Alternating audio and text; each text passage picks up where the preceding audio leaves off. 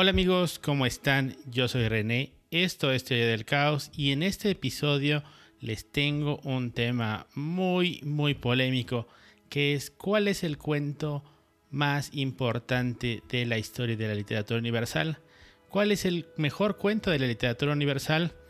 Es algo que he pensado mucho y creo que en este episodio puedo responderlo y para ayudarme también le he pedido la ayuda a uno de mis mejores amigos. Así que no perdemos más tiempo. Si quieres saber cuál es el que pienso que es el mejor cuento de la historia, quédate aquí. Y atención. Atención. Atención. 3, 8, 9, 5, 9. Sean bienvenidos de nuevo a Teoría del Caos un podcast sobre cine, literatura, gatitos, tecnología y otro tipo de cosas extrañas que a veces se me ocurran, donde a veces hago videos como este. Después de muchos, muchos años de pensarlo, de lucubrarlo y de preguntarme cuál es el cuento más importante y quizá también el mejor cuento de la literatura universal, he llegado a la conclusión de que ese cuento es Los Muertos de James Joyce. Los Muertos de Dead en inglés es un cuento que apareció en Dublinenses, que se publicó en 1914 y es el último cuento que aparece en ese libro de cuentos y también fue el último cuento que se escribió. Para los que no lo saben, Dublinenses de Joyce fue un libro que Joyce prácticamente escribió todo durante el exilio. Bueno, él estuvo ya exiliado toda su vida prácticamente de Irlanda, pero lo escribió durante el exilio y de la primera versión de Dublinenses a la última, él fue agregando cuentos, mientras que el editor no podía publicar el libro porque tenía problemas de censura. Y mientras eso sucedía, Joyce no solo no se rendía, sino que continuaba escribiendo cuentos. Y eso, quizá de alguna forma cruel y cruzazulera de la historia, fue lo que nos regaló a los muertos de Joyce. Para justificar mi elección voy a dividir este video en solamente tres partes, porque analizar este cuento nos podría llevar toda una vida. Pero solo me voy a centrar en el inicio del cuento, en la mitad del cuento, o más bien en su desarrollo, en su esencia, y por último en el final del cuento.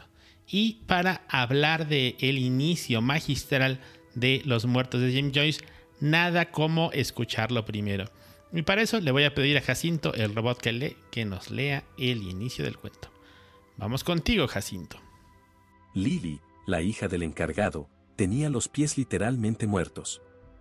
No había todavía acabado de hacer pasar a un invitado al cuarto de desahogo, detrás de la oficina de la planta baja, para ayudarlo a quitarse el abrigo, cuando de nuevo sonaba la quejumbrosa campana de la puerta y tenía que echar a correr por el zaguán vacío para dejar entrar a otro se dieran cuenta de la maravilla que acaba de suceder en este momento, se dieran cuenta de por qué este es el mejor inicio de un cuento en toda la historia de la literatura universal.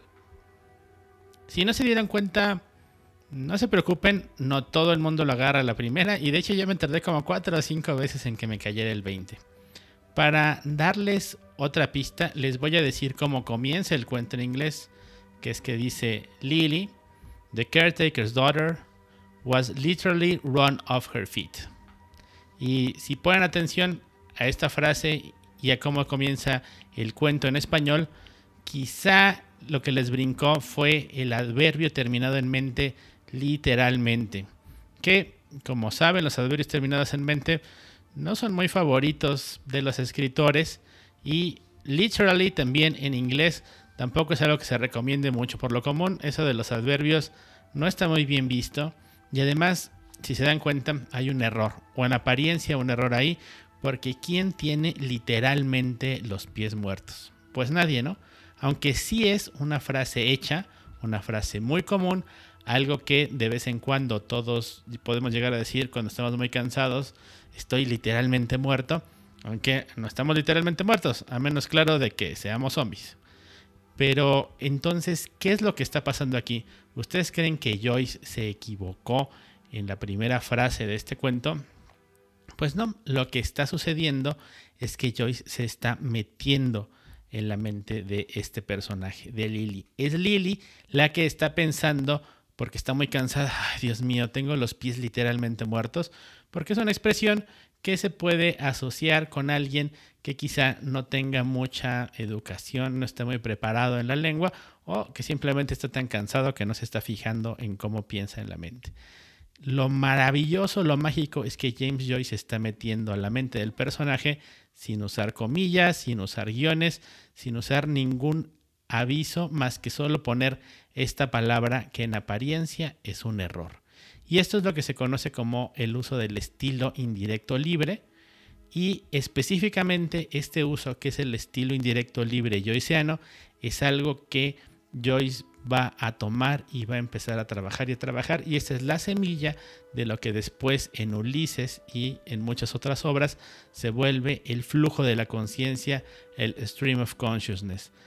Esta habilidad maravillosa de con una sola palabra meterse en la mente de un personaje.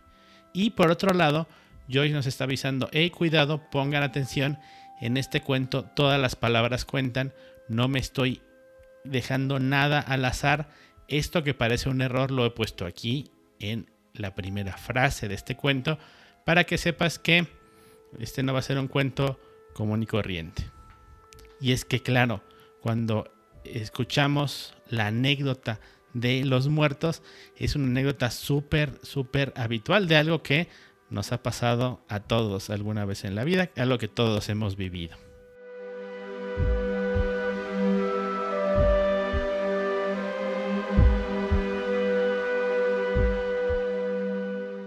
Los muertos cuenta la historia de una fiesta navideña. Específicamente en realidad es una fiesta de Noche de Reyes.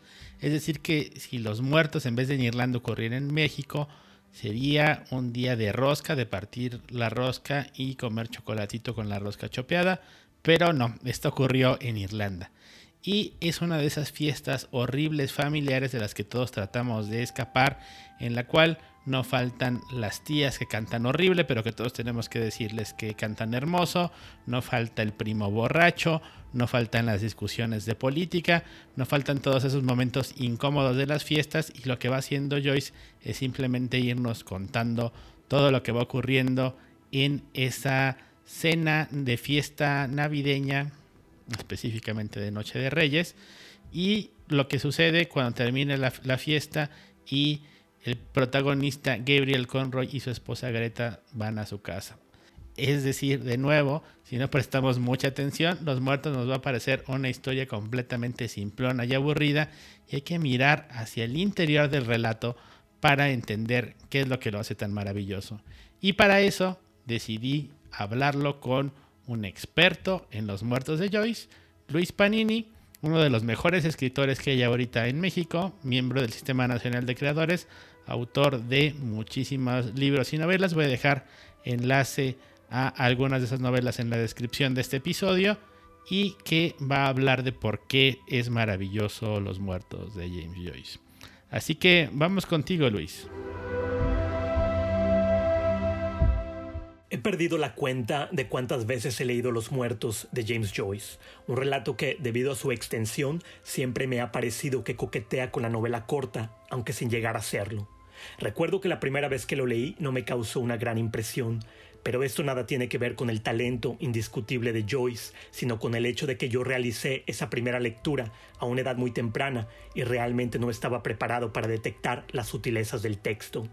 Es, sin lugar a duda, una historia de interiores en el sentido más amplio del término. Interiores porque sucede dentro de la casa de un par de tías del protagonista, Gabriel Conroy, y también interiores porque el elemento estelar del relato no es la acción o el lugar en el que se desarrolla la historia, sino la psicología del protagonista y los altibajos anímicos que experimenta.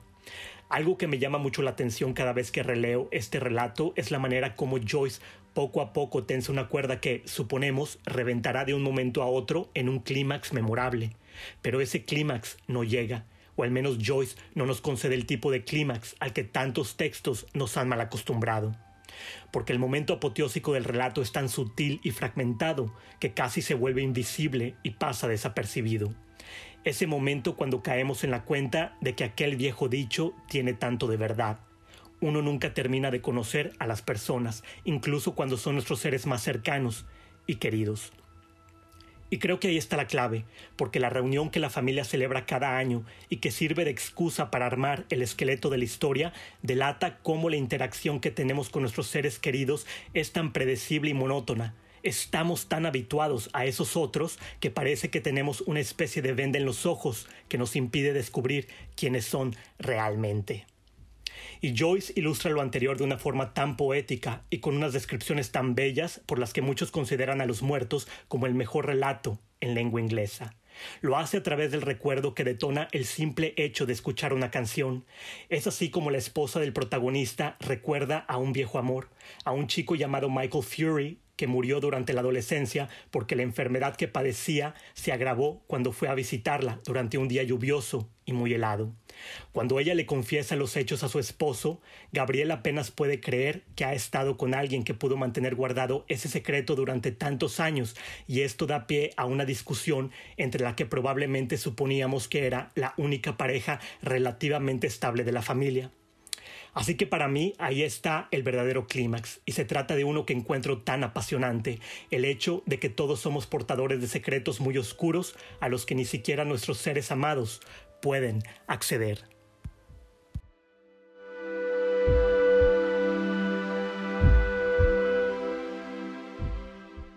Un punto en particular que llama mucho la atención de los muertos de Joyce y que resulta ser desconcertante al momento de leerlo en el tiempo presente es lo vigente que es la historia que está contando. Mientras está ocurriendo toda esta fiesta, se empiezan a revelar estos secretos oscuros y estos secretos siempre parecen estar relacionados con los muertos. Es decir, que estos muertos, estos fantasmas, que no podría decirse que están ahí realmente, aunque quién sabe, es algo que está constantemente en esta historia, pero que se manifiesta en el relato de una forma muy clara durante la cena, cuando todos están hablando y comienzan a recordar todas las personas que han partido.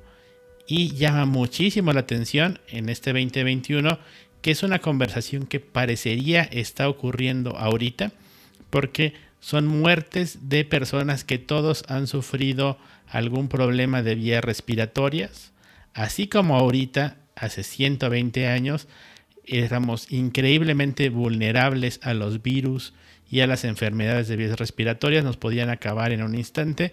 En aquel entonces justo se cuentan historias de personas que simplemente se mojaban y al día siguiente se morían por haberse mojado en la noche. Y pues eso es muy parecido a lo que está pasando ahorita con nosotros y eso le da un peso, una gravedad muy particular a leer Los Muertos de Joyce ahorita y eso es lo que me ha dejado reflexionando mucho profundamente. Y la otra cosa que me deja reflexionando muy profundamente es el magnífico final que tiene Los Muertos de Joyce y que no voy a arruinarles nada si le pido a Jacinto que lo lea. Así que vamos contigo, Jacinto. Leves toques en el vidrio lo hicieron volverse hacia la ventana. De nuevo nevaba. Soñoliento vio como los copos, de plata y de sombras, caían oblicuos hacia las luces. Había llegado la hora de variar su rumbo al poniente. Sí, los diarios estaban en lo cierto, nevaba en toda Irlanda. Caía nieve en cada zona de la oscura planicie central y en las colinas calvas, caía suave sobre el mégano de Allen y, más al oeste, suave caía sobre las sombrías, sediciosas aguas de Sanon. Caía, así, en todo el desolado cementerio de la loma donde yacía Michael Fury, muerto. Reposaba, espesa, al azar, sobre una cruz corva y sobre una losa, sobre las lanzas de la cancela y sobre las espinas yermas. Su alma caía lenta en la duermevela al oír caer la nieve leve sobre el universo y caer leve la nieve, como el descenso de su último caso, sobre todos los vivos y sobre los muertos. Y yo me pregunto muy seriamente, ¿Cuál es ese sonido que hace la nieve al caer sobre todos los vivos y todos los muertos? Se los voy a dejar de tarea. El que tenga la mejor respuesta, por favor pónganla en los comentarios de YouTube. Mándenme un mensaje de voz a Anchor y le voy a dar un premio. Pero bueno, eso es todo por este episodio. Este es el que pienso yo el mejor cuento de la historia de la literatura universal. Y si les gustaría saber cuáles son los demás, pues háganmelo saber por los canales que ya están acostumbrados. Me despido, no dejen que muera la señal y nos vemos muy pronto con más Teoría del Caos. Teoría del Caos es una iniciativa de investigación subterránea de René López Villamar que transmite desde dos segundos en el futuro. Den like, corazón, compartir y suscríbanse para que no se detengan las transmisiones. Recibe recomendaciones especiales, únete al club de lectura lenta de clásicos o recibe una asesoría personalizada con una membresía en el canal de YouTube de Teoría del Caos. No permitan que muera la señal. Atención. Atención. La contraseña de la semana es... Mi hermosa flor silvestre de los setos.